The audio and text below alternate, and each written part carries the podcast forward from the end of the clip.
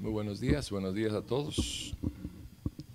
¿Qué tal? Les saluda el pastor Tibor Mesaros. Estamos eh, transmitiendo desde San José de Costa Rica para este nuestro servicio dominical del 22 de agosto del 2021, por aquello de las, de las fechas. Eh, hoy, un segundito aquí con este niño para que ya no moleste. Ok, estamos. Hoy quisiéramos enviarles un saludo a, todos nuestros hermanos, todos aquellos que eh, nos acompañan eh, en cada una de, nuestras eh, transmisiones, sea los lunes y viernes a partir de las 3 de la tarde, señal en vivo, un programa de preguntas y respuestas, y también los domingos 10 y 30 de la mañana, como en este momento, y a las 8 de la noche, aquí en Costa Rica, eh, salimos en la frecuencia de los 105.9 en su FM Radio Urbano, la emisora que se ve ya por espacio de 2011, eh, ya vamos para 10 añitos ya, de estar ininterrumpidamente, casi ininterrumpidamente eh, en esa emisora que bendice a Costa Rica de frontera a frontera y de costa a costa. Nos enlazamos con ellos y también salimos con la señal en vivo los domingos a partir de las 8 de la noche, hora de Centroamérica. Bueno, eh, traemos un tema explicativo que eh, nos involucra a todos porque es algo que usamos todos los días, decisiones. Y esas decisiones eh, dependen de algo que nos acompaña en nuestro diario eh, caminar, que es lo que creemos, es decir, nuestra fe. Creamos o no creamos, eh, es de todas maneras, el no creer es un género de fe. Es decir, si usted dice, bueno, es que yo no creo en nada, ok, perfecto, eso es tu fe, eso es lo que tú crees. Creer, fe, es lo mismo, son sinónimos. Así que la persona que dice que cree en algo, esa es su fe y la que dice que no cree nada, esa es su fe. Y Juan 3:18 es un pasaje muy, muy significativo y a todas luces es merecedor de que usted lo entienda, al igual que el resto de la palabra, eh, lo entienda, lo, lo conozca, lo domine y sobre todo que lo tenga muy presente, que tenga conciencia de de, este, de esta aclaración, de esta sentencia, de esta, de esta promesa condicionada a creer para recibir los beneficios de Dios. Vamos a orar, ¿sí? Y entramos de lleno al tema de hoy. Padre Santo, muchas gracias, Señor, por esta oportunidad que tenemos de poder reunirnos como iglesia, Señor, a, lo largo y ancho de, de este planeta, a través de este medio y donde estén mis hermanos eh, dispuestos, sus corazoncitos, eh, a recibir la enseñanza que viene a través de su palabra, Señor. Anhelamos que ellos dispongan espíritu, alma y cuerpo a pelear por las bendiciones, porque las bendiciones de Dios hay que pelearlas. A pelear por las bendiciones que vienen en el entendimiento de la palabra, en el conocimiento de la palabra porque eso nos va a llevar a vivir la palabra. Y que hoy sea un tiempo muy especial, Señor, que hoy sea un tiempo de, entendimiento, sea tiempo de, romper, Señor, cualquier eh, situación, cualquiera, eh, cualquier falso entendimiento o conocimiento sobre el tema de la salvación. Que hoy sea ese día de muchas personas que puedan oír para que puedan ver cuál es la perfecta y santa voluntad de Dios. Gracias por esta oportunidad, Señor. La vamos a aprovechar. Amén. Amén, hermanos. Amén. ¿Saben qué significa amén, verdad? Así sea. Sea así. Ok, vamos a ver. Les he preparado el material para compartirles en esta, en esta hora. Eh, quisiera enviar saludos antes de, de iniciar. A todos los hermanos de la iglesia Efesios 4:23 que en estos momentos eh, se encuentran en, la iglesia Efesios 4:23 de Cartago y, eh, y, que puedan ver este mensaje después porque queda ya grabado. Y a los, que, los hermanitos que aún no han encontrado una iglesia donde congregarse, animarles a que sigan su relación con el Señor y este, buscando y tiene que haber, tiene que haber eh, eh, parte de ese pequeño remanente que Dios menciona en su palabra. Siempre ha existido un pequeño remanente de Dios. Eh, existe y va a existir cuando el Señor regrese, porque obviamente a quien va a quien se va a encontrar con el Señor en las nubes es su iglesia, es decir, su pequeño remanente. ¿okay? Entonces, animarles, no que, se congreguen en cualquier lugar, pero congréguese en un lugar donde eh, la palabra de Dios sea predicada, que el pastor tenga buen testimonio y que puedan ustedes sentirse bien escuchando a alguien que esté predicando.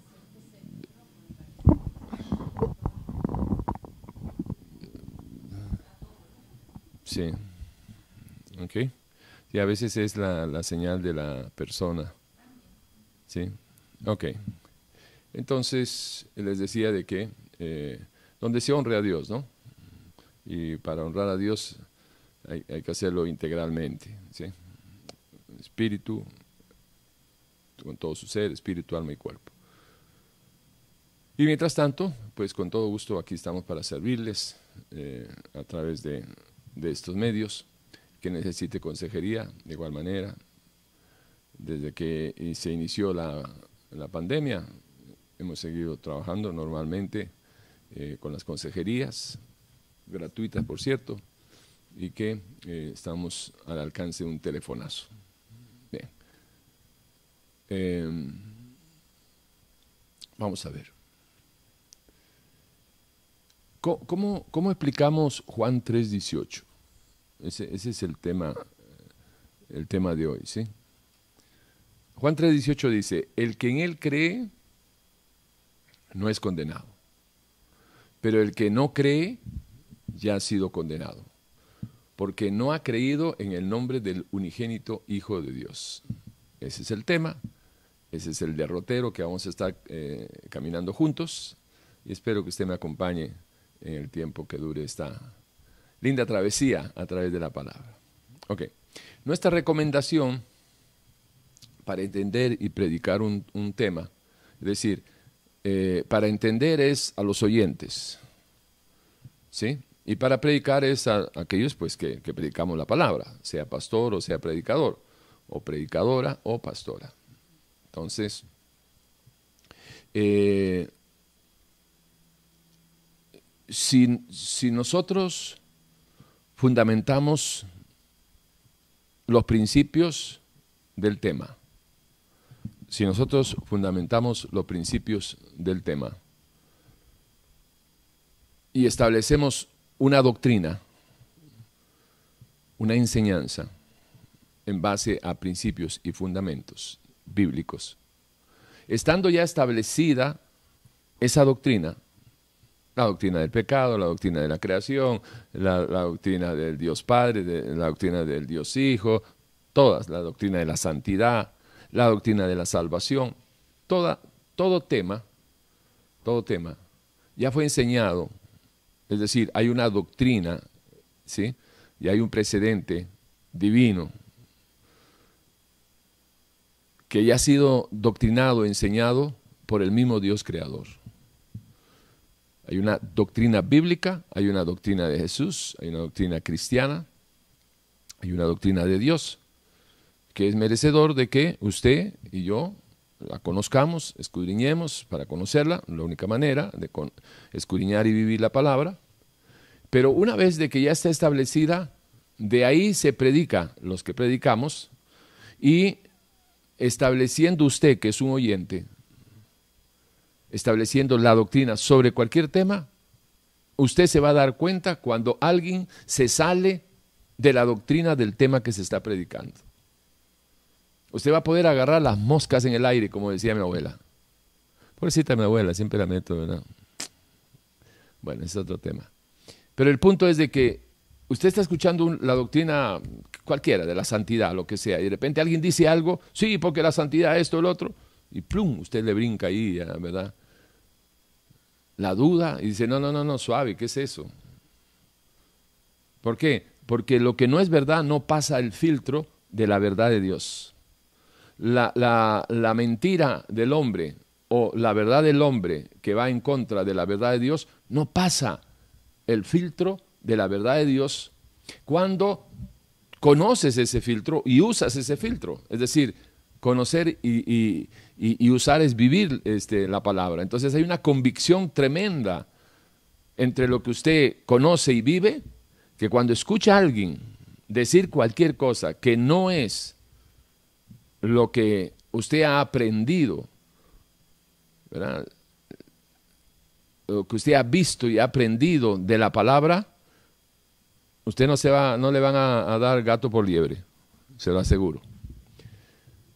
Y los que predicamos, nunca vamos a estar predicando herejías ni, ni, tradiciones humanas, si es que nos apegamos a lo que enseña la palabra, sacamos los principios y los fundamentos, ¿verdad? Ustedes saben, los que preparan su mensaje con su concordancia, una concordancia buena, ahí, ahí saca usted el mensaje, y eh, bueno, una vez que ya está establecido, de ahí usted predica. Primero, en resumen, es, primero se fundamenta la doctrina, luego de la doctrina fundamentada es que se extraen las prédicas y es que de la doctrina fundamentada para los oyentes, usted entiende y interpreta y pesa los mensajes que escucha. Ahora bien, hay preguntas obligadas que exigen respuestas claras sobre este pasaje de Juan 3.18. Recuerde que una manera de, escudriñar la palabra no es leer, leer, leer, leer nada más, sino que usted primero lee un capítulo, ¿verdad? Si puede, léase primero todo el libro y luego escudriña capítulo por capítulo y usted mismo va cambiando, ¿sí? Recuerden los que están en, este, tomando y siguiendo con nosotros el estudio que estamos dando del libro de Romanos, eh, les habíamos aconsejado de que ustedes en, cada capítulo siempre hay encabezados, subtítulos, ¿verdad? Entonces un capítulo está dividido en dos, tres porciones, que nos indica ese subtítulo cuál es el tema central del versículo 5 al 15, por ejemplo, y del 16 al 25, cuál es el otro tema. ok, entonces, eh, preguntándose, preguntándose, eh, eh, van a encontrar respuestas. El que no pregunta no, obtiene respuestas y el que no pregunta no aprende. Así de sencillo es. Así que vamos a aplicar esa, esa eh, técnica, digamos, este, esa herramienta de trabajo en, esta, en este día en relación a Juan 3.18. Preguntas obligadas. ¿Cuál es el tema?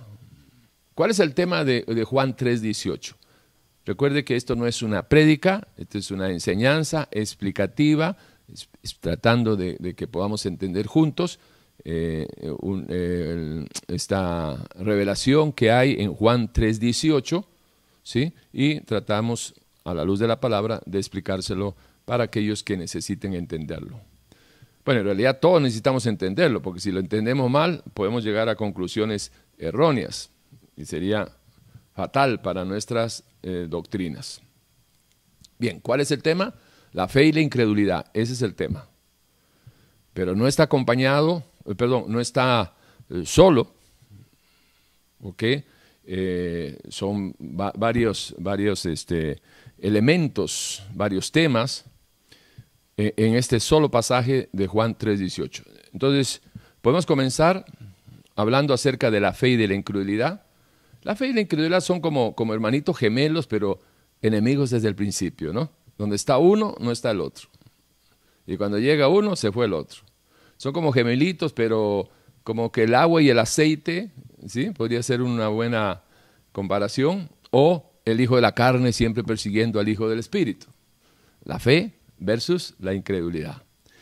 También está involucrado en este, en este tema de Juan 3:18 el libre albedrío. Eh, involucrado indefectiblemente el pecado. ¿Sí? Juan 3:18 está involucrando con, eh, se involucra, perdón, con el tema de la fe, de la incredulidad, con el tema del libre albedrío, con el tema del pecado y ineludiblemente están ligados estos temas al igual que el tema de la salvación y la condenación. La salvación y la condenación eh, es lo que se menciona, Juan 3:18. ¿sí? El que en mí cree no está condenado, pero el que no cree ya ha sido condenado, salvación y condenación. Pero cuando usted empieza a hacer preguntas, resulta de que lo, que se menciona, la salvación y la condenación, es como la punta del iceberg, nada más. Pero abajo de la superficie, lo que no se ve, ahí usted se va a encontrar con que aquí está involucrado la fe, está involucrada la incredulidad, está involucrado el libre albedrío, está involucrado el pecado. ¿Ok? ¿Estamos, hermanitos? Ok. Más o menos ese es el esqueleto, eh, ¿verdad? De, de, de, este pasaje, Juan 3, 18. Ahora, cuando usted logre definir todos estos temas que hemos mencionado, la fe, la incredulidad, el libre albedrío, el pecado, condenación y salvación, cuando usted logre eh, eh, este, eh, definir, establecer estos conceptos, va a ver usted que hay una fusión que le da a usted una sólida estructura sobre la doctrina de este pasaje, Juan 3, 18. Lo, lo, repito una vez más para que te vaya recordando que también obviamente son prácticas bíblicas. ¿Sí? Gota a gota, la gota quiebra la roca, un poquito aquí, un poquito allá, un reglón aquí, un reglón allá, ¿sí? ¿Se acuerdan? Isaías. Entonces, ahí vamos. Bien. Eh, pero hay un tremendo ligamen eh, entre todos estos mensajes, eh, todos estos temas que acabamos de mencionar. Ahora, ¿qué dice el Evangelio de Dios? ¿Qué dice el Evangelio de Jesucristo? Eh, recuerde que cuando hablamos del Evangelio de Dios es desde Génesis 1.1 hasta Apocalipsis 22.21. Eh, quiero abrir un paréntesis. Para todos los que están tomando el, se llama? el estudio del libro de Romanos, eh, trate, yo espero que usted esté con su buen cuaderno ahí, ¿no? Tomando nota trate de, aplicar muchas de las cosas que decimos, trate de aplicarlo. Ah, mira, eso lo, mencionamos cuando estuvimos estudiando tal pasaje. Ah, mira, estos son fundamentos que se, estableció eh, en, el primero, en el segundo capítulo o eh, al principio del tercer capítulo de Romanos. Y va a ver usted cómo todo va encajando, pero perfectamente, armoniosamente, por una sencilla razón por una sencilla razón, que aunque estamos hablando ahora de Juan 3:18, todo lo que está escrito en la Biblia, no hay una sola palabra inútil. Toda palabra es inspirada por Dios. Y hay un hilo conductor desde Génesis 1.1 hasta Apocalipsis 22.21 que es, ya solo un necio no lo puede ver, que es algo sobrenatural, algo divino, algo que proviene de la mente de Dios. Y cuando hablamos del Evangelio de Dios, ¿de qué hablamos? Todo esto son principios. ¿De qué hablamos? Usted le pregunta a alguien y de repente se queda bateando porque nunca lo ha escuchado o no se lo han enseñado. El Evangelio de Dios este, compone, o se compone, del libro de Génesis 1.1 hasta Apocalipsis 22.21. Y el Evangelio de Jesucristo se compone desde este, su llegada, su entrada, su revelación, ¿verdad? Con Mateo, Marcos, Lucas y Juan, eh, hasta los 14 libros que escribió este, inspirado por Dios Pablo. O sea, el Evangelio de, Jesucristo es de, desde su entrada, ¿verdad? Desde, por ejemplo, desde Mateo hasta Apocalipsis 22, 21. Mateo 1, 1 hasta Apocalipsis 22, 21. ¿Ok? Ahora, usted junta los dos y armoniza perfecta y divinamente. El Evangelio de Jesucristo no tendría sentido y, quedaríamos así como bateando en el aire si es que no tiene el sustento del de, eh, el Evangelio de Dios. Y el Evangelio de Dios que llega este, hasta Apocalipsis, ¿verdad? 22, 21, eh, pero haciendo una, una división, llamémoslo así, no división porque que, estén separados, pero en materia de, de, revelación, hasta Malaquías, desde Génesis 1.1 hasta Malaquías, hasta ahí llegaron eh, toda la época eh, pre-mesiánica, antes de la llegada del Mesías. Luego hay un espacio de 400 años de silencio donde Dios no habló. Y luego el Dios creador se hizo criatura para venir a salvar a su creación. Dios entra en acción aquí en medio de su creación, haciéndose carne. El verbo se hizo carne. A lo suyo vino y los suyos no lo recibieron, más a todos aquellos que le recibieron les dio la potestad de ser hechos hijos de Dios. Y por ahí va todo el Evangelio de Jesucristo. Esto es importante eh, marcarlo porque eh, es, base, eh, es base de lo que yo creo, es base y fundamento de lo que creo, comparto, doctrino y vivo. Y así también le recomiendo que lo haga usted. Que usted tenga bien claro el Evangelio de Dios, el Evangelio de Jesucristo, que lo conozca, que conozca esta, esta, las buenas nuevas que no solamente los dio Jesucristo, las buenas nuevas empiezan cuando Dios se empieza a revelar en Génesis 1.1. En el principio creó Dios los cielos y la tierra. Ah, entonces ya sabemos cuál es nuestro origen y etcétera, etcétera. Y se va a deleitar usted al, ir entendiendo, por ir conociendo, escudriñando la Biblia, escudriñando la palabra, viviéndola, etcétera, etcétera. ¿Estamos? Ahora, ¿y, qué dice? ¿Qué dice eh, eh, el Evangelio de Jesucristo, el Evangelio de Dios acerca de estos elementos que, acabamos de, mencionar, acerca de la fe, acerca de la incredulidad, acerca del libre albedrío, acerca de, del pecado, acerca de la condenación, acerca de la salvación. Porque si nosotros nos ponemos a hablar extra Biblia o fuera de la Biblia, en lugar de estar haciendo una exégesis, es sacando de, lo, de, lo, no visible y hacerlo visible a través de, de buscar la intencionalidad de Dios en medio de lo que está escrito, o mejor dicho, detrás de las letras. Porque detrás de la letra está el testimonio vivo de Jesús, está la vida, son palabras vivas. Y que usted puede corroborarlo cuando lo viva. No cuando lo lea, no cuando lo escudriñe, sino cuando viva lo que escudriña. Usted va a poder ser un testigo más de la realidad de que Cristo no solo murió, resucitó, sino que vive y mora en usted, la única forma de poder corroborarlo, después de que usted ha nacido de nuevo. Así que vámonos a la palabra para, para entender qué es lo que dice Dios a través de su palabra, qué es lo que dice nuestro Señor Jesucristo a través de su palabra en relación a lo que hemos mencionado. Comenzamos por la fe, ¿qué les parece? Ok.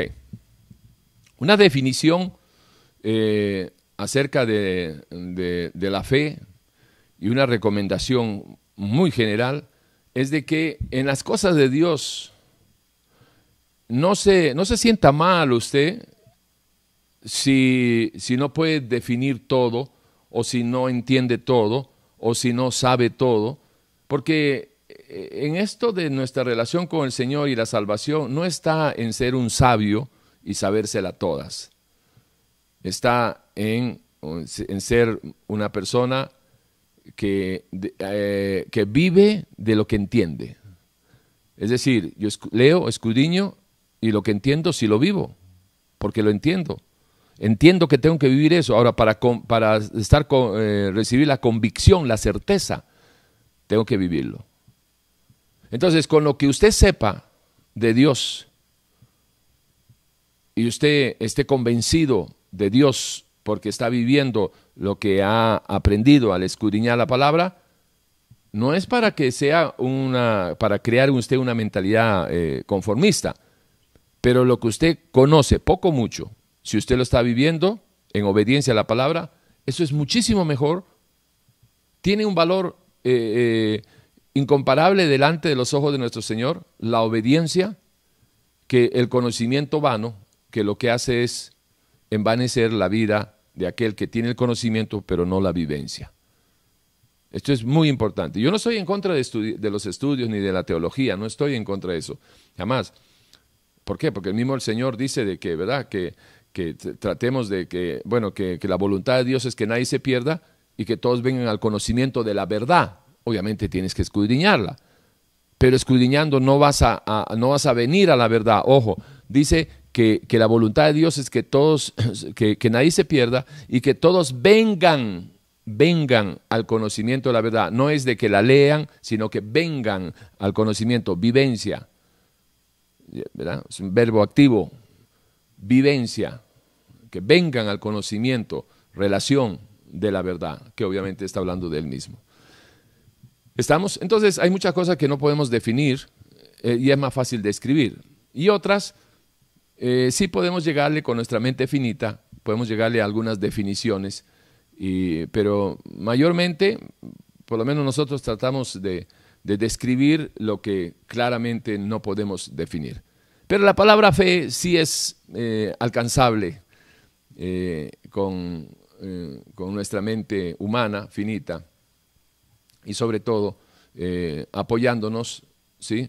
en la nueva criatura que va recibiendo convicción y confirmaciones eh, de parte del Espíritu de Dios en medio de una relación.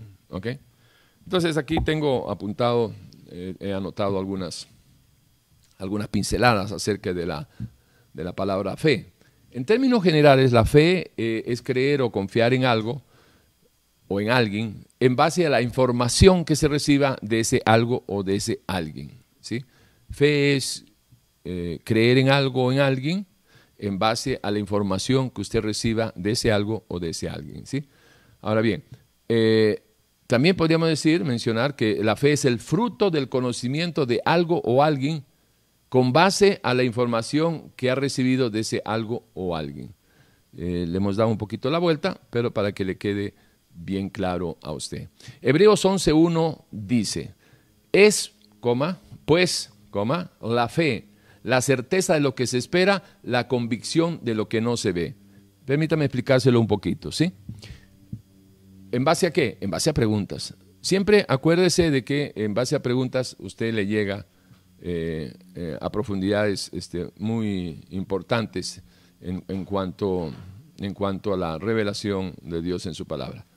Hebreos 11.1. Es pues la fe, la certeza de lo que se espera. Pregunta obligada, ¿qué espero? ¿Qué espero?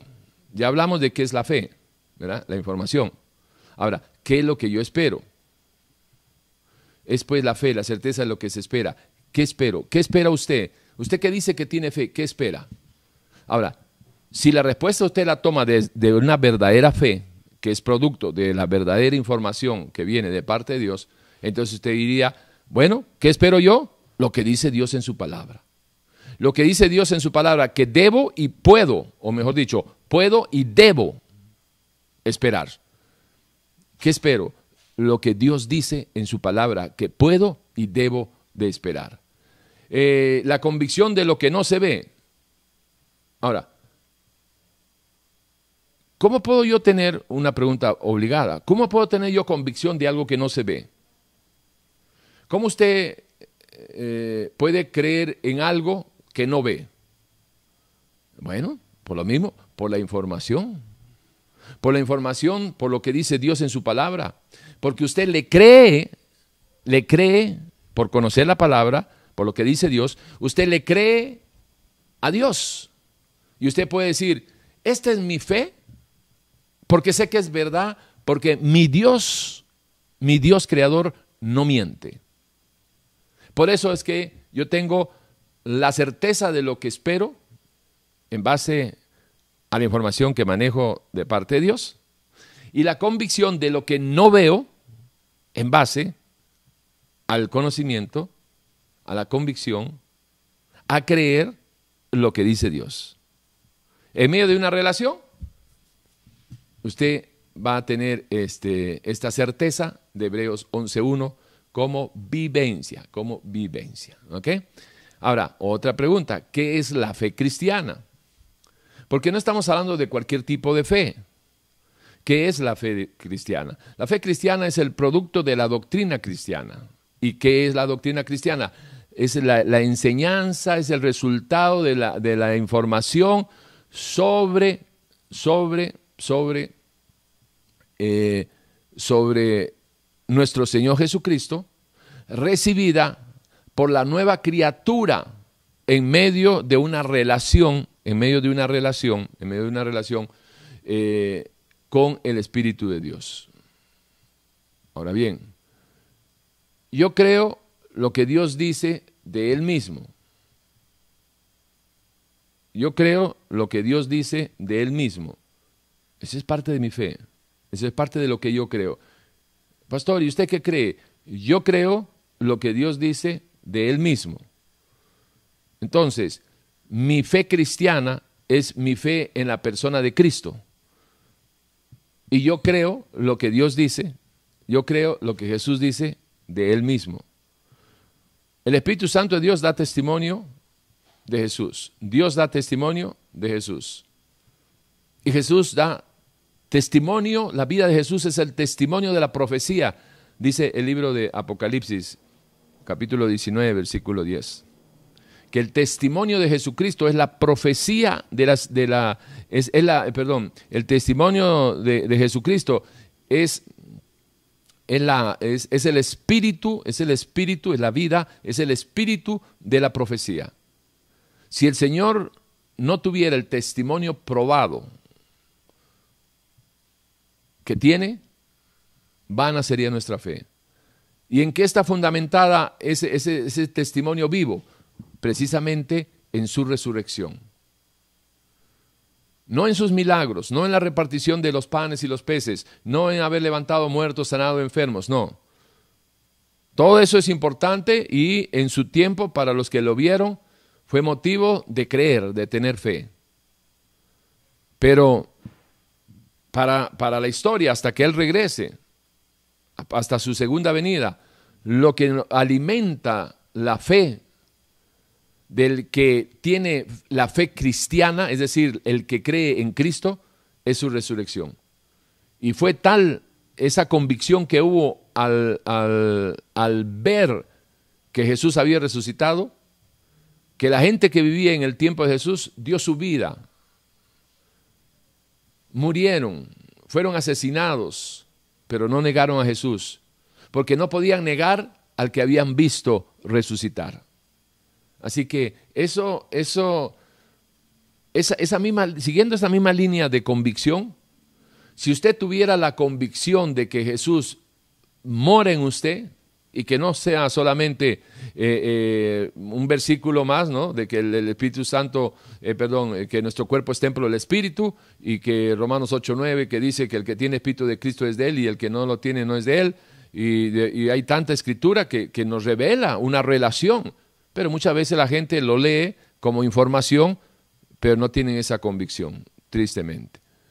Así que, ¿qué es la fe cristiana? Es la fe en Jesús, es la fe en Cristo. Esto es importante que, usted entienda, porque hay fe en, cualquier otro personaje, ¿verdad? De la historia, antes y, durante y, después de, de, la aparición en este mundo de nuestro Señor Jesucristo, de la venida de la primera eh, venida de nuestro Señor Jesús, eh, han habido personas, este, eh, personajes muy conocidos, muy famosos, y, la gente ha depositado su, fe, su creencia en ellos. También la han depositado en organizaciones, y no en, una, no en la persona de Jesucristo, sino en organizaciones.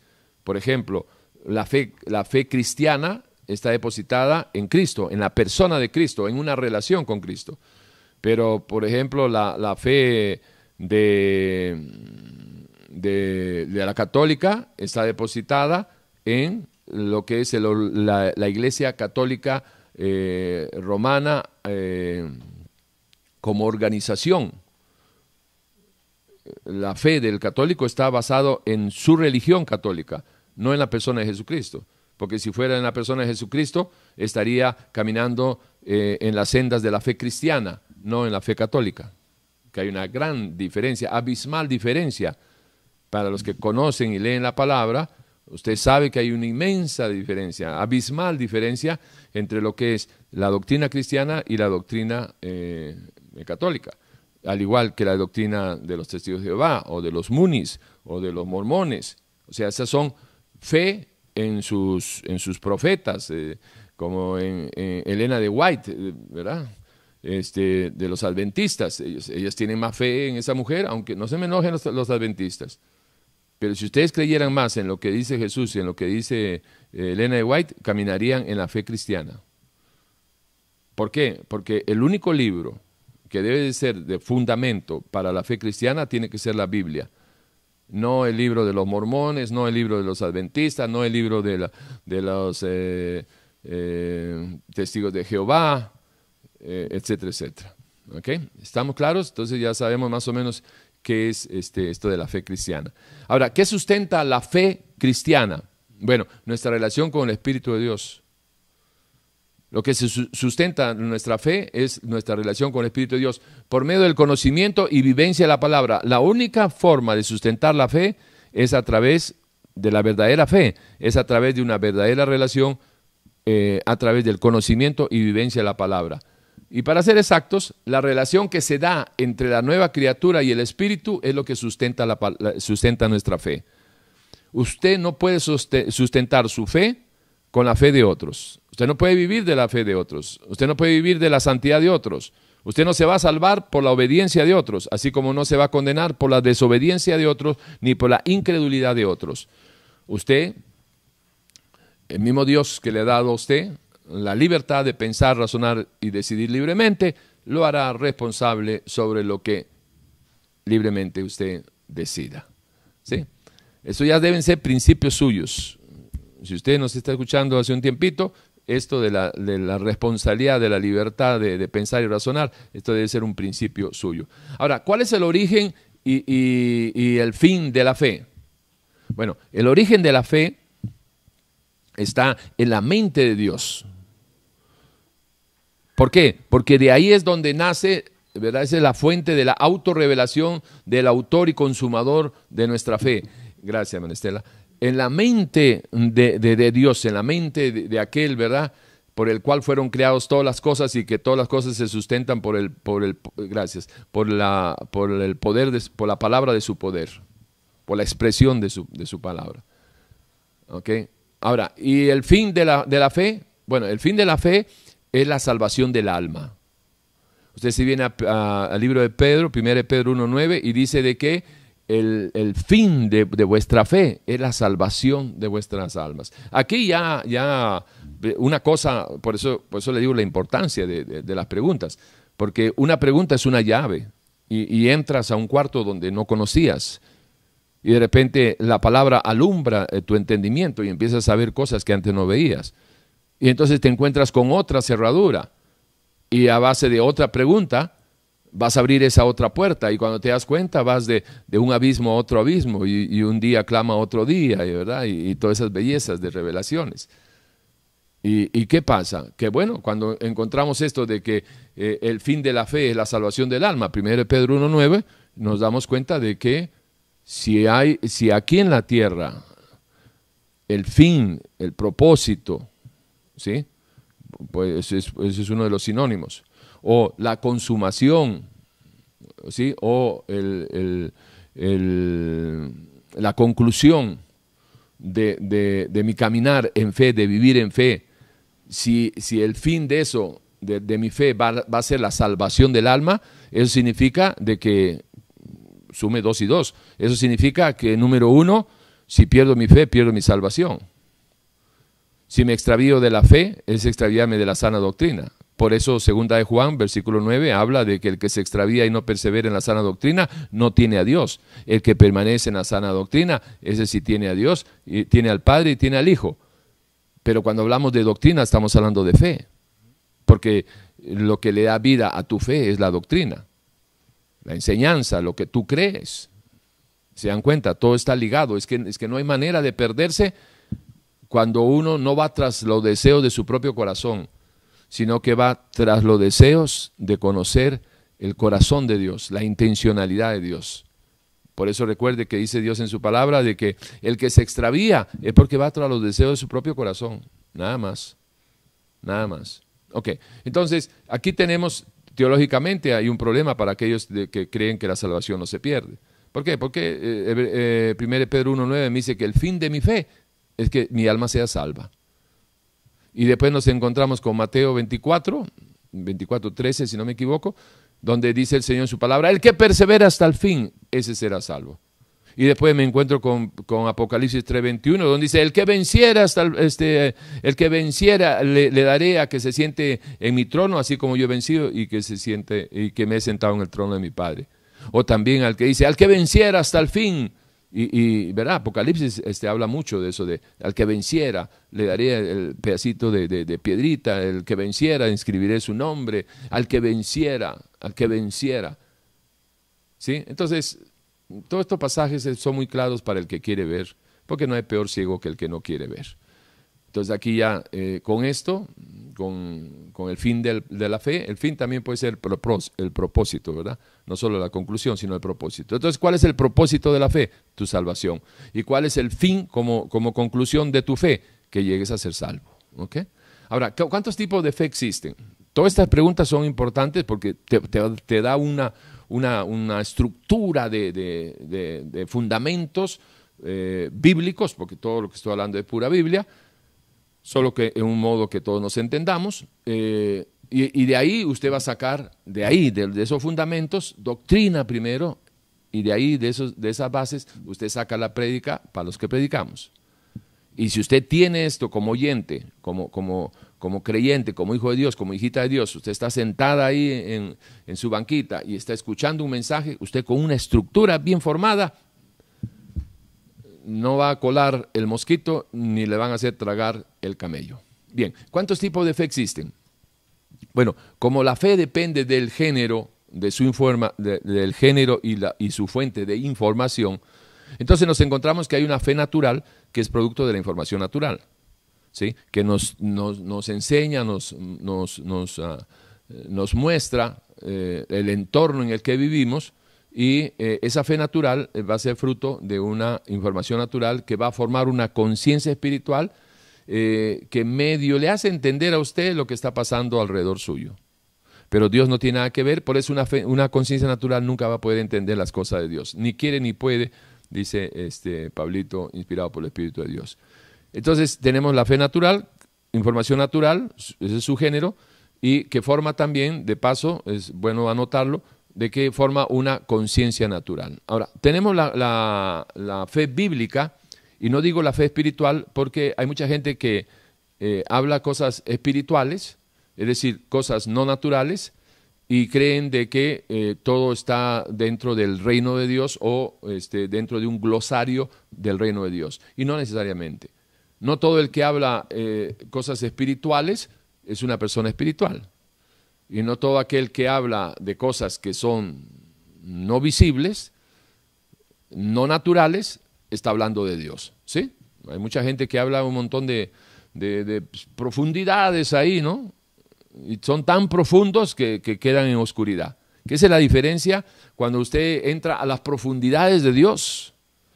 Y por más profundo que Dios te lleve, siempre la palabra alumbrará tu entendimiento, siempre. Lámpara a mis pies, eh, ¿se acuerdan? ¿Sí? Lumbrera a mis caminos, ¿sí? Ok, esa es la gran diferencia. Entonces tenemos la fe bíblica, tenemos una fe natural, fruto de la información natural, y tenemos una fe bíblica que es fruto de la información espiritual, porque ya, ya mencioné que es bíblica, espiritual que viene de la palabra de Dios, y la palabra de Dios viene de la mente de Dios. ¿Okay? Esa fe de, bíblica comienza con Romanos 10, 17 y se desarrolla con Gálatas 5, 22. Ahora, ¿cuál es la diferencia entre la fe de, de Romanos 10, 17 y la de Gálatas 5, 22? Que eh, Romanos 10, 17 es el principio, es el principio, es el primer fruto, es el primer nivel de, vida de fe que eh, produce a través de escuchar la palabra. Porque Romanos 10, 17 dice, porque la fe, el conocimiento de, acerca del Dios, porque el conocimiento acerca de Dios viene por el oír. Y, por el, y, por y el oír, por el oír la palabra de Dios. En otras palabras, lo que está escrito dice así, porque la fe, dice, la fe, porque la fe viene por el oír y por el oír eh, la palabra de Dios. Entonces, cuando nosotros vemos de que ese es el primer, el primer eslabón, el primer nivel de fe, porque a través de escuchar la palabra, como lo que usted está haciendo en este momento, eh, si usted todavía no le ha entregado su vida a Dios o está caminando en rebelión, eh, usted poco a poco, si usted le presta atención, la palabra va a ir alumbrando el entendimiento y le va a mostrar en la oscuridad que usted vive. Por eso, siempre y cuando usted quiera acercarse a la verdad, la verdad le alumbrará tu vida, tu entendimiento. Pero el que no quiere acercarse a la luz de la verdad, permanece en oscuridad, es decir, permanece alejado de la luz de la verdad, porque no quiere que sus obras sean expuestas. Eso es todo. Eso es todo. La gente no se acerca eh, a, escuchar o a leer, a escudriñar la Biblia, porque entonces su vida va siendo expuesta. Cuando yo leo acerca de, ¿verdad? del adulterio y, estoy yo viviendo en adulterio, no, mejor me quito. No, no, no, ¿para qué me voy a acercar? ¿Para que me restriegue en la cara la locura que estoy haciendo? No, mejor no. Y por ahí va el tema, ¿ok? En cambio, la diferencia con, ese es el primer nivel de fe, pero que es vital para el nuevo nacimiento. Si usted no, no, no obtiene fe por el, por el oír y el oír la palabra de Dios, nunca va a reconocer a Dios, nunca se va a arrepentir y nunca le va a pedir perdón, ¿ok? Ahora bien, Gálatas 5.22 ya no es para nacer de nuevo. Gálatas 5:22 es para el que ya nació de nuevo, para la nueva criatura, para que ésta pueda desarrollar en medio de, una relación cultivada, en medio de del conocimiento y obediencia a la palabra, cultivando esa relación, va a tener el fruto del Espíritu y Habacuc 3 y, y, este, y Romanos capítulo 1, versículos 16 y 17, cuando habla de que el justo por la fe vivirá, ¿sí? se refiere no a Romanos 10, 17, pero sí a Gálatas 5, 22. En medio de esa relación, entonces uno empieza a tener fruto, a llenar esa canasta básica espiritual, así como necesitamos una canasta básica en lo natural, los frijolitos, ¿verdad? Este, el, el, ¿cómo se llama? El arroz, la papa, esto, el otro, ¿sí? Así como necesitamos para sobrevivir físicamente, necesitamos también estar eh, eh, prestos a, recoger, a, disfrutar de los frutos, perdón, los no, de el fruto del Espíritu, que aunque es más de uno, pero como viene de una sola fuente, el Espíritu de Dios se describe, el fruto del Espíritu es amor, gozo, paz, venida, mansedumbre, temblanza y todas esas cosas que ustedes ya saben. Entonces, esa es la diferencia entre Romanos 17 y Gálatas 5.22. Eh, par de pinceladas más sobre la fe para ampliar su panorama, de principios. Usted tiene que, anotar estos principios, manejarlos eh, como parte de su vida, parte de su fe, de su doctrina. ¿Sí? ¿Ok? Bien, entonces tome nota por ahí, si no, pues lo vuelve, a, escuchar el, video. Ahora, principios, pinceladas. Si nuestra fe no tiene obra, no tendremos testimonios de fe. El testimonio de la nueva criatura será visible por el fruto de nuestras obras, de las obras, de nuestras obras, de las obras consecuentes a nuestra fe. Nuestras obras son fruto de nuestra fe. Cuando somos consecuentes con nuestra fe. ¿Ok? Ahora, esto se aplica tanto para la fe cristiana como también para la incredulidad, porque la incredulidad es otro género de fe. Pero si usted es consecuente con su incredulidad, es decir, con lo que cree, ¿cómo que el incrédulo cree? Sí, claro, el incrédulo cree. Pastor, ¿y qué cree el incrédulo? En nada, no le cree a Dios, esa es su fe, eso es lo que ellos creen. Pero es una creencia. Es una creencia, es, un tipo de fe. ¿El ateo tiene fe? Claro. ¿Cuál es la fe del ateo? No creer en Dios, esa es su fe. Creer en la nada, Así es, creer en que, en que nada tiene sentido. sentido. El, el, ateo tiene su fe, el ateo cree en el nihilismo, nada, nada tiene sentido en esta vida, todo acaba, todo es una basura, somos como una mosca, estamos, después no estamos y pum, se acabó todo. No hay sentido de vida en el nihilismo, eso es lo que ellos creen, ¿ok? Entonces, el ateo tiene su fe. ¿Cuál? Que no tiene fe, que no cree. Perdón, que no tiene fe, no, que no cree. Esa es su fe, que no cree.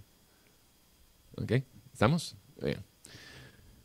Ok, eh, nuestra fe es fruto de la información y confirmación de parte del Espíritu Santo acerca del Cristo, que cada persona tiene almacenada esa información en la mente que se va desarrollando de la nueva criatura. Porque recuerde que cuando usted nació de nuevo, una nueva criaturita, la mente está como un bebito en blanco y en, eh, en, lugar de, de haber sido formada o deformada cuando usted nació en lo natural hijo de padre y madre, en lo físico, le, fueron este, destrozando la inocencia en toda la información que usted fue recopilando a través de los años de su niñez y sus malas experiencias, etcétera, eh, pero nació sin nada, sin ninguna información. Y la información natural le dio una fe natural y una formación, o mejor dicho, una mala formación, y la, le deformó su identidad.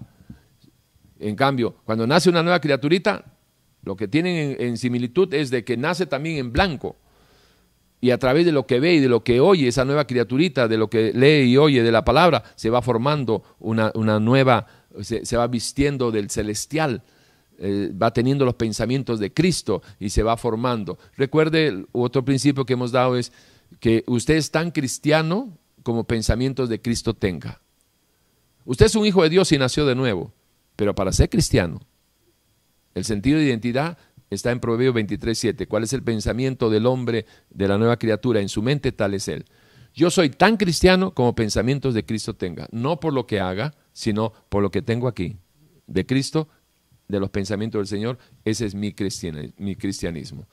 Entonces, les decía de que eh, eh, de la información que, que, le da el Espíritu Santo de Dios a la nueva criatura, ese, va a ser el fruto de, que lo va a ir formando la fe de, eh, de, ese, de, esa,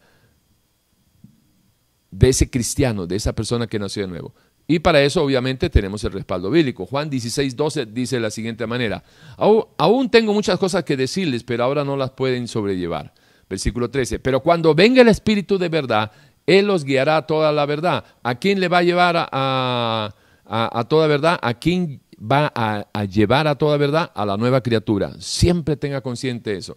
Porque no hablará por su propia cuenta, sino que hablará todo lo que oyere. Y os hará saber las cosas que habrán de venir. 14. Él me glorificará. ¿Quién va a glorificar a quién? El Espíritu Santo glorificará a Jesús. Porque tomará de lo mío, el Espíritu Santo tomará lo de Jesús y os lo hará saber. ¿A quién se lo hará saber? A la nueva criatura. El Espíritu Santo de Dios no se, no se relaciona con el viejo hombre. Esto es vital cuando hablamos de salvación, cuando hablamos de, fe, de incredulidad, de libre albedrío, de salvación y condenación, usted tiene que entender la diferencia entre la, nueva criatura versus el viejo hombre.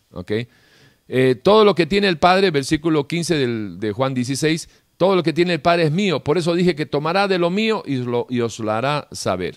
Ya sabemos quién es, ¿verdad? Todo lo que está relacionado. El Espíritu Santo de Dios relacionado con la nueva criatura eh, le va a revelar a la nueva criatura, tomando de Jesús, confirmando lo que Jesús dijo cuando estaba aquí en la tierra.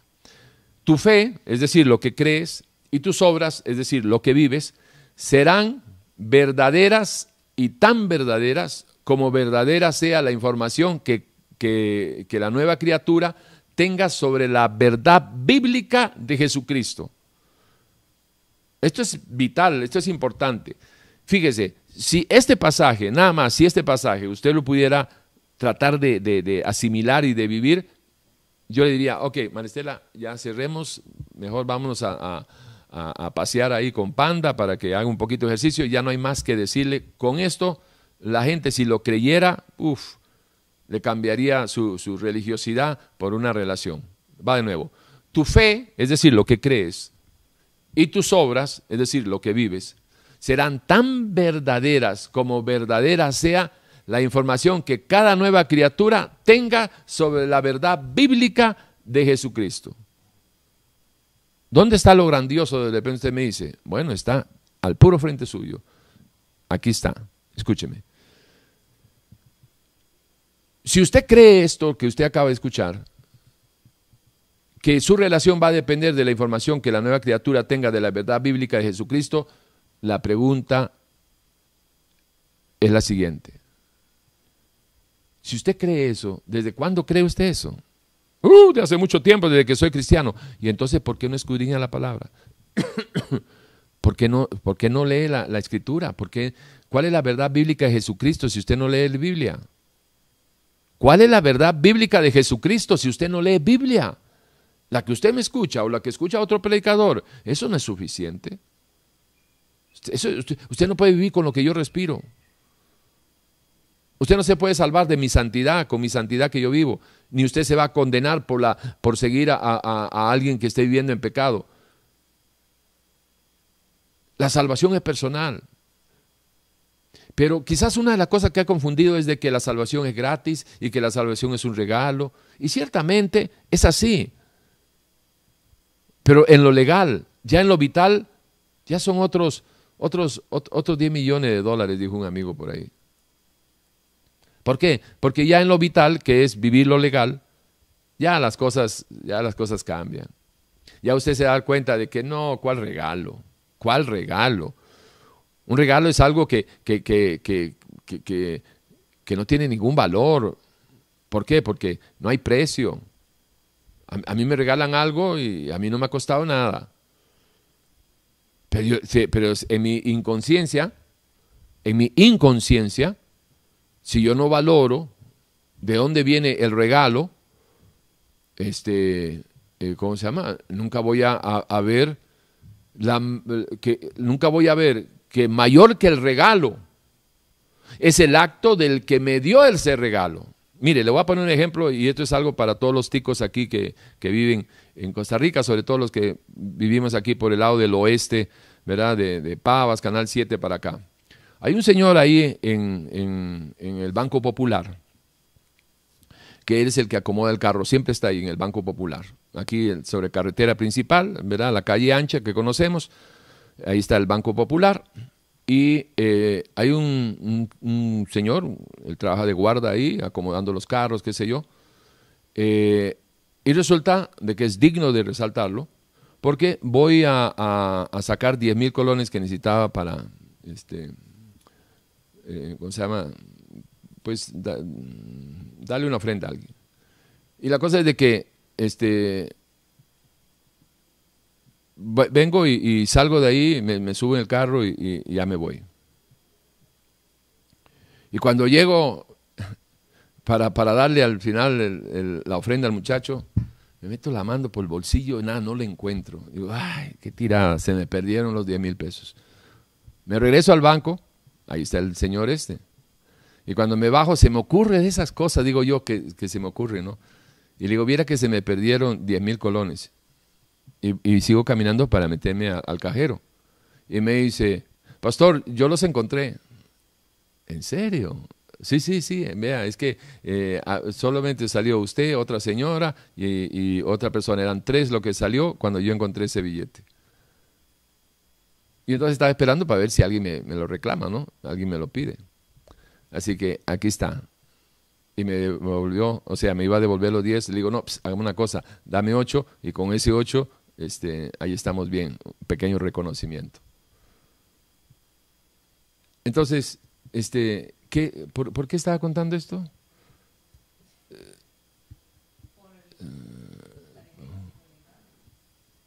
Eh, bueno, por algo les estaba contando de lo que es, eh, ay Señor, ¿el qué?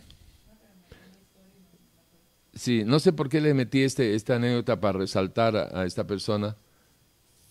Eh, bueno, por lo que sea, ya el, testimonio ya está dado, así que todos los que vean a, este señor, eh, échenle algo ahí cuando salen, que de él vive de eso, de estar cuidando el carro. Pero por algo le estaba contando. Eh, ah, ah, ah. bueno, si, si me acuerdo, después les cuento por qué estaba hablando de eso. Ok. Ahora, sigamos. La magnitud de la fe en Cristo depende del volumen de información bíblica y por la relación obediencia a su palabra que tengan la nueva criatura de Jesucristo.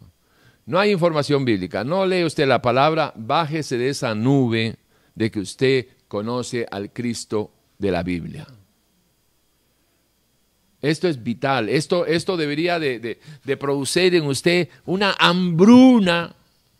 Debería de producir una hambruna tremenda por escudriñar, por comerse la Biblia, para que usted vea que es más dulce que la miel. Pero es más dulce que la miel cuando usted eh, decide integralmente, alimentarse de ella. Caso contrario, le va a romper la, le va a romper la boca de, los dientes ahí. Si usted no abre la boca, un martillazo es lo que va a recibir ahí. Ay, Señor, la palabra es dura para los duros. Ah, pero es un deleite para el que la acepta. Mucha información de Cristo, así de grande será tu fe, tu confianza y tu seguridad. Poca información de Cristo, poca será tu fe, mucho temor y incertidumbre. Ahora, explicando, eh, eh, hay otro pasaje que quiero explicar que es, todo está relacionado, que está en 1 Timoteo 6.12. Eh, dice Pablo, ah, escribiéndole, inspirado por el Espíritu de Dios, a Timoteo, le dice, pelea la buena batalla de la fe, echa mano de la vida eterna, a la cual asimismo fuiste llamado, habiendo hecho la buena profesión delante de muchos testigos. Ok, aquí muchas veces hemos escuchado, ah, sí, pelea la buena batalla. ¿verdad? De la fe. Pero hay unas preguntas obligadas que le van a ayudar a entender y ver un mejor panorama de 1 Timoteo 6:12 acerca de pelear la buena batalla de la fe. Las preguntas obligadas son, ¿de dónde, dónde se da esa batalla de la fe? ¿Dónde se da esa batalla de la fe? Bueno, Santiago, eh, Santiago 4.1 nos, nos da una, una línea de ubicación. Santiago 4.1 inspirado por Dios, dice y hace la, siguiente pregunta. ¿De dónde vienen las guerras y los pleitos entre vosotros? ¿No es de vuestras pasiones, las cuales combaten en vuestros miembros? Recuerde eh, un principio que hemos comentado en repetidas ocasiones, que de la forma que usted piensa, así siente. Por eso es importante, si usted maneja este principio, Usted puede entender cuando Filipenses 2.5 dice de que haya pues ese mismo sentir que hubo en Jesús. Nunca va a haber ese mismo sentir que hubo en Jesús si no tenemos sus pensamientos. Y nunca vamos a tener sus pensamientos si no escudriñamos y vivimos su palabra. ¿Estamos claros? Ok, entonces, ¿dónde se da la batalla de la fe? En la mente. ¿Qué tipo de confrontamiento es? Bueno, es un confrontamiento, es una guerra de argumentos. Según de Corintios 10:4 habla porque las armas de nuestra milicia no son carnales, sino poderosas eh, en Dios para la destrucción de fortaleza. Entonces una guerra de argumentos que se inició en el Edén, cuando Dios dijo algo y después este, el enemigo le habló a, Adán y Eva que, ah, no, eso es lo que dice Dios. Así que Dios te dijo eso. No, no, no, eso no es así. Lo que pasa es que Dios sabe que si tú haces esto y, no le obedeces, entonces de ahí vas a ser igual que Él. Wow, sonó atractivo y la mujer se fue con todo y le dijo al, a, Adán y Adán se fue con todo y de ahí en adelante todo fue un problema. ¿okay? Pero es un tipo de, confrontamiento que se da en la mente a través de argumentos. Esa es la batalla de la fe. ¿okay? A través de argumentos. Lo que dice el mundo, lo que dice Dios. Lo que dice Dios, lo que dice este sistema. Entonces, ¿a quién le crees? Si le crees a Dios, estás caminando en fe. Si no le crees a, Dios y le crees al mundo, estás caminando en incredulidad. Ahora, eh, ¿entre qué enemigos se da esta, esta lucha? Bueno, existe una guerra universal que, ya está vencida, o sea, ya hay un, ya hay un vencedor, que es este, nuestro Señor Jesucristo. venció la muerte, venció al enemigo, lo exhibió públicamente. esa batalla ya está, ya está, esa guerra ya está ganada. Esa guerra está ganada. Entonces, este, pero es una guerra universal, ¿verdad? Que se va a terminar todo cuando el Señor venga y reine. Eh, pero hay otra, hay, otra lucha que es eh, otra guerra, este, que es la personal. Y esa ley, esa, esa personal, es la que se da entre el viejo hombre y la nueva criatura. Eh, Efesios 6, 11 nos habla de la guerra universal vestidos de toda la armadura de Dios para que podáis estar firmes contra las acechanzas del diablo. Porque no tenemos lucha contra sangre y carne, sino contra principados, contra potestades, contra los gobernadores de las tinieblas, eh, etcétera, etcétera. ¿no? Ahí está, es eh, bien muy claro, desde el versículo 11 del capítulo 6 de Efesios hasta el 17. Todo lo que usted ya sabe. Pero eh, en referencia a, la guerra personal, esa será en, en el interior suyo, ¿sí? en su interior, entre la vieja criatura, el viejo hombre, y la nueva criatura, la que es nacida de Dios, engendrada por la palabra y por el Espíritu de Dios. Eh, y esto lo tienes que pelear tú, es una batalla personal, por eso usted siempre va a leer en la palabra al que venciera, está hablando en singular. Si tú permaneces, está hablando en singular. El que no persevera, se está hablando en singular. Porque la salvación es un principio la salvación y la condenación son decisiones personales. O tienes fe y no te condenas, o no tienes fe y por incrédulo te condenas. Ahora bien, la incredulidad es un tipo de fe. Eh, son eh, argumentos que se generan y se multiplican fuera de la voluntad de Dios, fuera del reino de Dios. La incredulidad también es, es un prototipo de rebelión a la voluntad de Dios del Dios creador, es el prototipo de una rebelión a la ley de Dios. Bueno, la voluntad de Dios y la ley de Dios es lo mismo, son sinónimos. El incrédulo no es igual que el ignorante. El incrédulo sabe pero no cree. Pero el ignorante no cree porque no sabe. En todo caso, será juzgado por su propia conciencia, ¿sí? como enseña el libro de Romanos capítulo 1, eh, capítulo 2, perdón, y eh, resulta de que, en todo caso, la ignorancia ni bendice ni justifica. Usted no puede decir, ay, es que como yo soy ignorante me voy a salvar por bruto. No, no, no, porque no sé nada. No, no, no. Eh, en todo caso, la ignorancia bíblica es una ignorancia escogida. Usted escoge ser un ignorante bíblico. ¿Ok? Bien. Eh,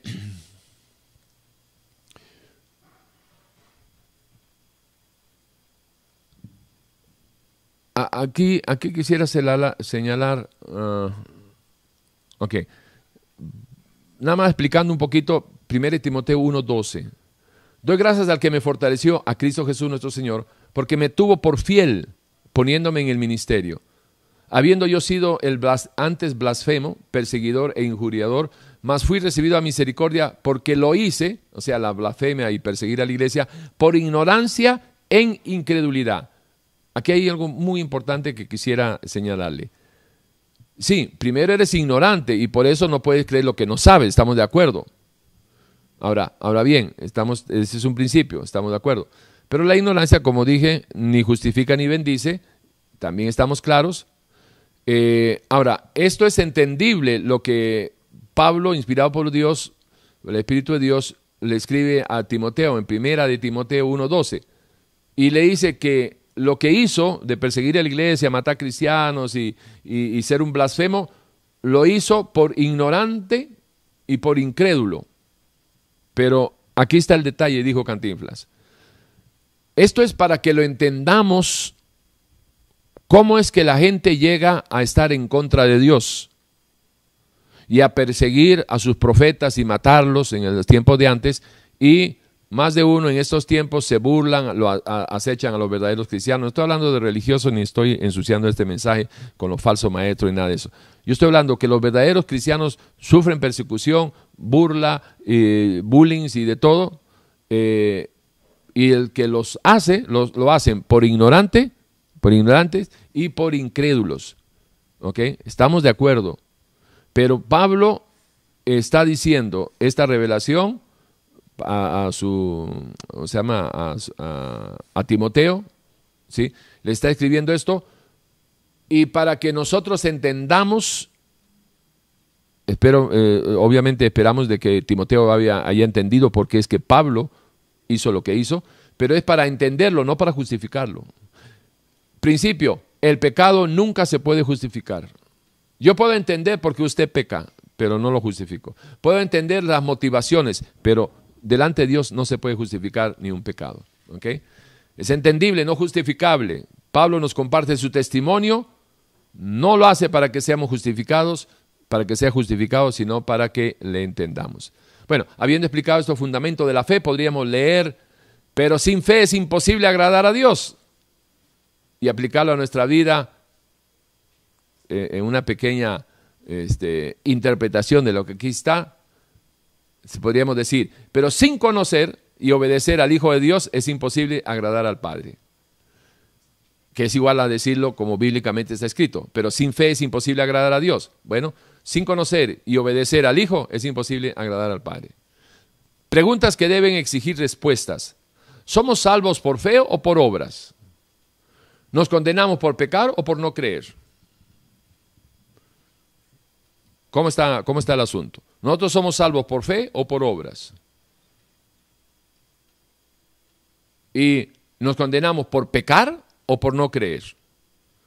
Ok, si decimos que en primera instancia la salvación la recibimos por fe, y lo que posterior y consecuentemente son nuestras obras conforme a nuestra fe, es decir, obramos en armonía con lo que creemos, ¿correcto? Ok. Nuestras obras hacen visible nuestra fe y entendemos que lo que nos salva, nos salva, es el creer, tener fe. Pero el creer y tener fe es un verbo que, que, nos lleva a actuar. No es solamente decir, ah, sí, yo creo y ya soy salvo. No, es decir, yo creo. La pregunta es, ¿en qué crees? En el Evangelio de Jesucristo. ¿Y qué dice el Evangelio de Jesucristo? Que estoy perdido si, si no me arrepiento. Correcto. Y entonces, ¿qué es lo que tienes que hacer si crees? Eh, bueno, conforme al, Evangelio de Jesucristo, pues creer eh, en Dios, creer en lo que dice Dios y lo que Dios dice que tengo que arrepentirme. Y si no me arrepiento, eh, no recibo el perdón de pecados. Y si no recibo el perdón de pecados, no nazco de nuevo. Y si no nazco de nuevo, no soy hijo de Dios y si no nazco nuevo y no soy hijo de Dios, es porque he sido incrédulo. Y si he sido incrédulo, entonces no soy salvo. Hecho, hecho, hecho, hecho, hecho. Correcto. Correcto. Por eso cuando usted escuche de que, ah, sí, cree en Dios y, y, y, será salvo tú y tu casa, y con solo creer yo ya voy a ser salvo y también mi casa, es que el creer me lleva a tener obras, a ser consecuente con lo que estoy creyendo.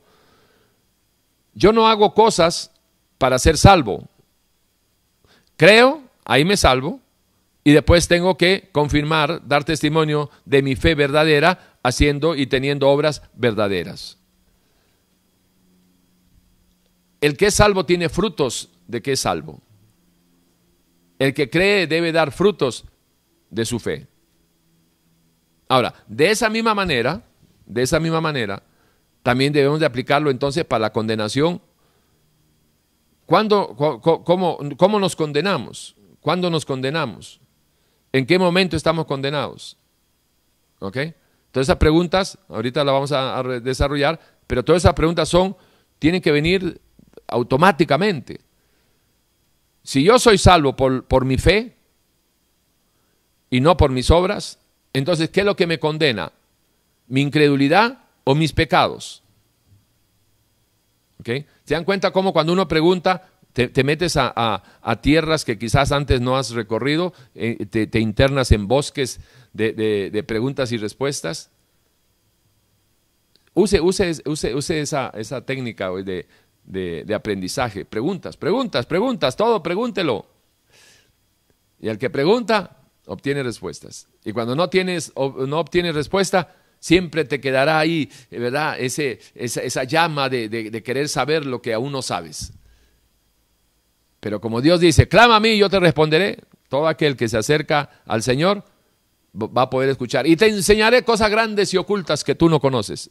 No sacó a Jeremías de, de la cárcel, de donde estaba ahí, sino que le dijo, clama a mí y yo te responderé y te enseñaré cosas grandes y ocultas que tú no conoces. Yo me imagino a Jeremías, ¿verdad? Señor, ¿por qué no dejamos esto de las revelaciones para después? Primero sácame de aquí, por favor. Se cree, según los historiadores, que eran como, como un tipo de jaula grandes y que estaban guindando ahí en los patios. Ese era un tipo de, de, cárcel, ¿verdad? de celdas, mejor dicho, no cárcel, sino de celdas. Y, bueno, por ahí va. Ahora, seguimos con preguntas obligadas sobre el tema de la fe y las obras como el resultado del uso o abuso del libre albedrío.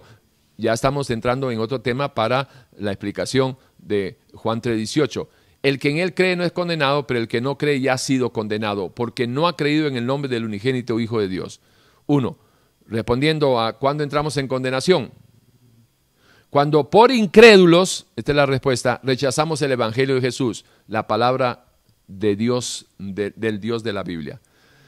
¿Cómo cuantificamos o cómo medimos y cómo calificamos el pecado? Bueno, usemos la vía de la descripción y no de la definición.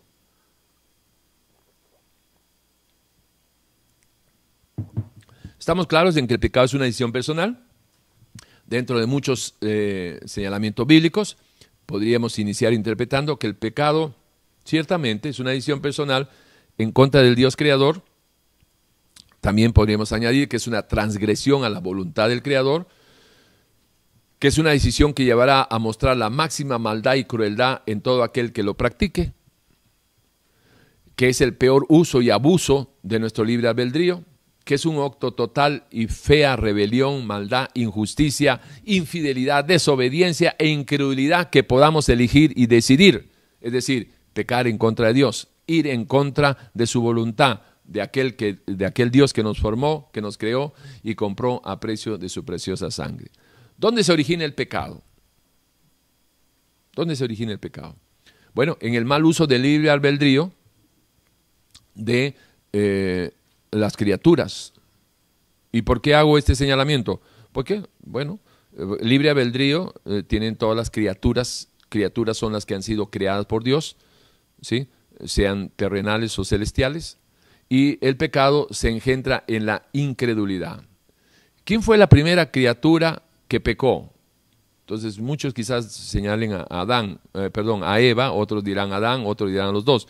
Pero resulta de que la primera criatura que pecó por incredulidad, por no creer en lo que Dios había establecido, eh, fue Lucero, Satanás o como usted quiera llamarlo. Esa fue la primera criatura que pecó. El fruto del pecado inicial, el fruto del pecado inicial aquí en la tierra fue la muerte espiritual y luego la muerte física, aquí en lo temporal. Y luego la muerte eterna allá en la eternidad como consecuencia de una muerte terrenal sin el Dios creador. Eh, es, necesario aclarar que la muerte, eh, en términos bíblicos, no es la cesación de la existencia, sino que es la separación de la criatura de su Dios creador. términos sencillos, el Señor lo, lo establece en 1 Juan 5.12, donde dice, el que tiene al Hijo tiene la vida, y el que no tiene al Hijo de Dios no tiene la vida. Así es de claro. Y Romanos 5:12, por tanto, como el pecado entró en el mundo por un hombre, es decir, por incrédulo, y por el pecado entró también la muerte, así la muerte pasó a todos los hombres por cuantos todos pecaron. Ahora, ¿significa que todos estamos separados de Dios? Sí, por eso debemos de nacer de nuevo. Eh, pregunta obligada, ¿nacemos entonces condenados por el pecado de Adán? No. Ninguna persona nace condenada por el pecado de Adán, nace separada de Dios por el pecado de Adán, separados de la naturaleza divina a causa de la contaminación de la incredulidad de Adán. Eso sí, no son hijos de Dios todos los que nacen de la voluntad de hombres, sino conforme al Evangelio de Jesucristo, el que nace del, agua, la palabra, y del Espíritu, será un hijo de Dios, engendrado por el Espíritu de Dios, y de ahí en adelante este, eh, a pelear por su, por su salvación hasta el día que muera físicamente para que pueda ir eh, en la eternidad, entrando a la eternidad eh, con el Espíritu de Dios, si sale de lo temporal, con el Espíritu de Dios eternamente con Dios. Así de sencillo. Eh, entonces, concluimos diciendo que usando el libre albedrío si crees en el Evangelio de Jesucristo y vives consecuentemente, creyendo en la palabra de Dios, el fin de la fe de la nueva criatura será que venciendo toda incredulidad del viejo hombre, alcanzarás la vida eterna con tu Dios creador. Esto es un pequeño resumen de eh, Juan 3.18. Esto que acabo de leerlos es Juan 3.18 eh, desglosado, desmenuzado eh, y con todo lo que ya hemos hablado, eh, se llama que usted lo pueda aplicar para su vida. Se lo repito otra vez, Juan 3.18 explicado. Usando el libre albedrío, si crees en el Evangelio de Jesucristo y vives consecuentemente creyendo en la palabra de Dios, el fin de la fe de la nueva criatura será que venciendo toda incredulidad del viejo hombre, alcanzarás la vida eterna con tu Dios creador. Esto es, el que en mí cree no está condenado. ¿Ok? Ahora bien, por otro lado, pero el que no cree ya ha sido condenado, esto hay que eh, eh, manejarlo y, este, y explicárselo. Eh, Deuteronomio 28.1, del 1 al 14, reafirma y nos muestra que la bendición está en la obediencia a la voluntad de Dios, a la palabra de Dios, a los mandamientos de Dios. Deuteronomio 28.1 dice, acontecerá que si oyes, oyeres atentamente la voz de Jehová tu Dios para guardar y poner por obra, guardar y poner por obra todos sus mandamientos que yo te prescribo hoy, también Jehová tu Dios te exaltará sobre todas las naciones de la tierra y vendrán sobre ti todas estas bendiciones y te alcanzarán si oyeres la voz de Jehová tu Dios. Y ahí comienza desde el versículo 1, ¿verdad? 1 y 2 que acabamos de leer hasta el 14 todos los frutos de la, obediencia que son bendita será tu casa, bendito tu caminar, bendito esto, bendito el otro. Pero al llegar al versículo 15 viene la advertencia. Pero acontecerá si no oyeres la voz de Jehová tu Dios para procurar cumplir todos sus mandamientos y sus estatutos que yo te intimo hoy, que vendrá sobre ti todas estas maldiciones y te alcanzarás. Maldito será tu casa, maldito tu camino, maldito esto, maldito todo. Entonces, la bendición, la bendición está en la obediencia y, obedeces cuando crees.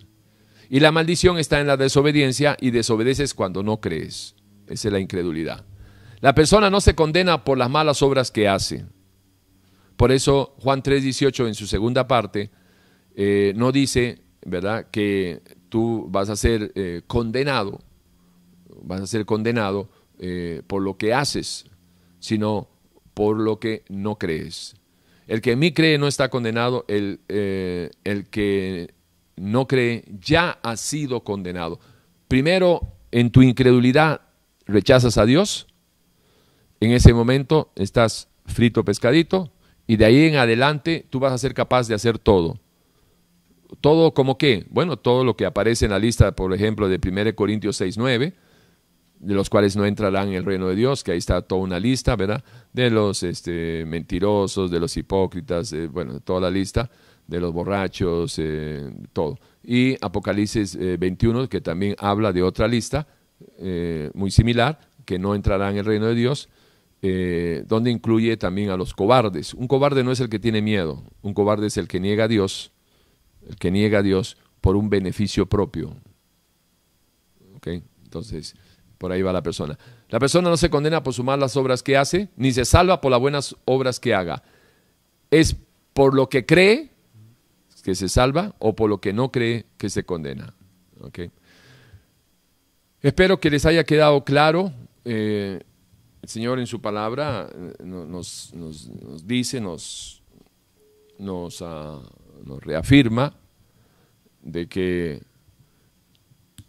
el que cree, para el que cree, todo es posible.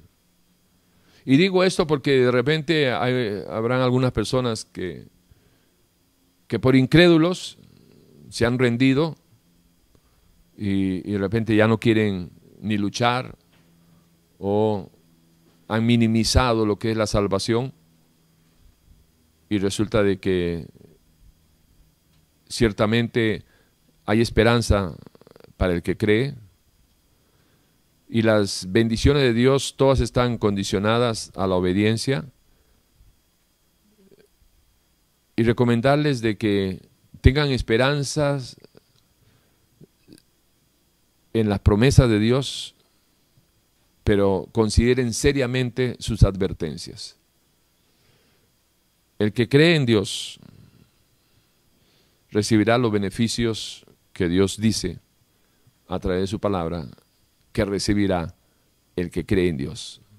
Pero el que no cree en Dios comerá los frutos de sus labios, los frutos de sus pensamientos, cosechará lo que siembra, no hay quite, el principio de la siembra y la cosecha es infalible.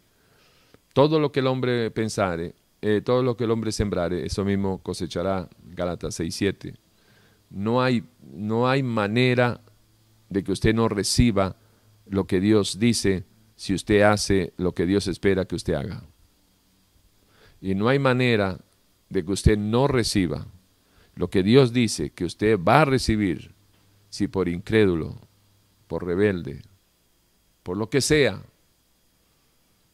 usted escuchando la palabra, oyendo la palabra, leyendo la palabra, teniendo conocimiento de la perfecta y santa voluntad de Dios, cierra sus ojos y le da, y le da la espalda a Dios. Para irse por caminos que quizás a usted le parezca que son buenos. Pero dice el Señor en su palabra que los caminos que al hombre le parecen que están bien, su final es muy triste, final separado de él. Quisiera animarle a que en esta oportunidad usted haga un alto en su vida y considere Juan 3:18 más seriamente de lo que puede haber considerado hasta el día de hoy.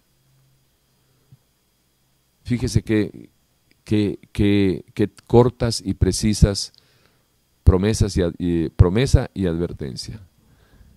El que en mí cree no está condenado. Le ofrece vida eterna al que cree. Pero el que no cree ya ha sido condenado y de ahí en adelante vendrán los frutos, de esa desobediencia. Hoy pongo delante de ti el bien y el mal, la vida y la muerte, escoge tú. Creer o no creer. Usted decide.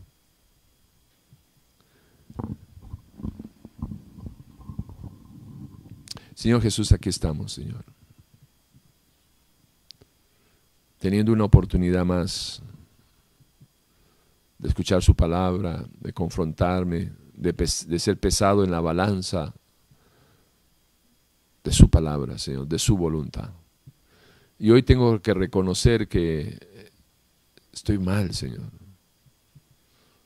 Soy un incrédulo, porque si yo tuviera fe, no haría lo que estoy haciendo. Si yo tuviera fe, realmente fe en que Dios es quien dice que es y que va a hacer lo que dice que va a hacer. Si yo tuviera fe, no pensaría lo que pienso, mi mente no estaría esclava de tantos pecados ocultos, dejaría de hacer tantas cosas. Y comenzaría a hacer tantas cosas, pero no creo Nunca me había visto como un incrédulo. Pero hoy entiendo que, que si digo que tengo fe,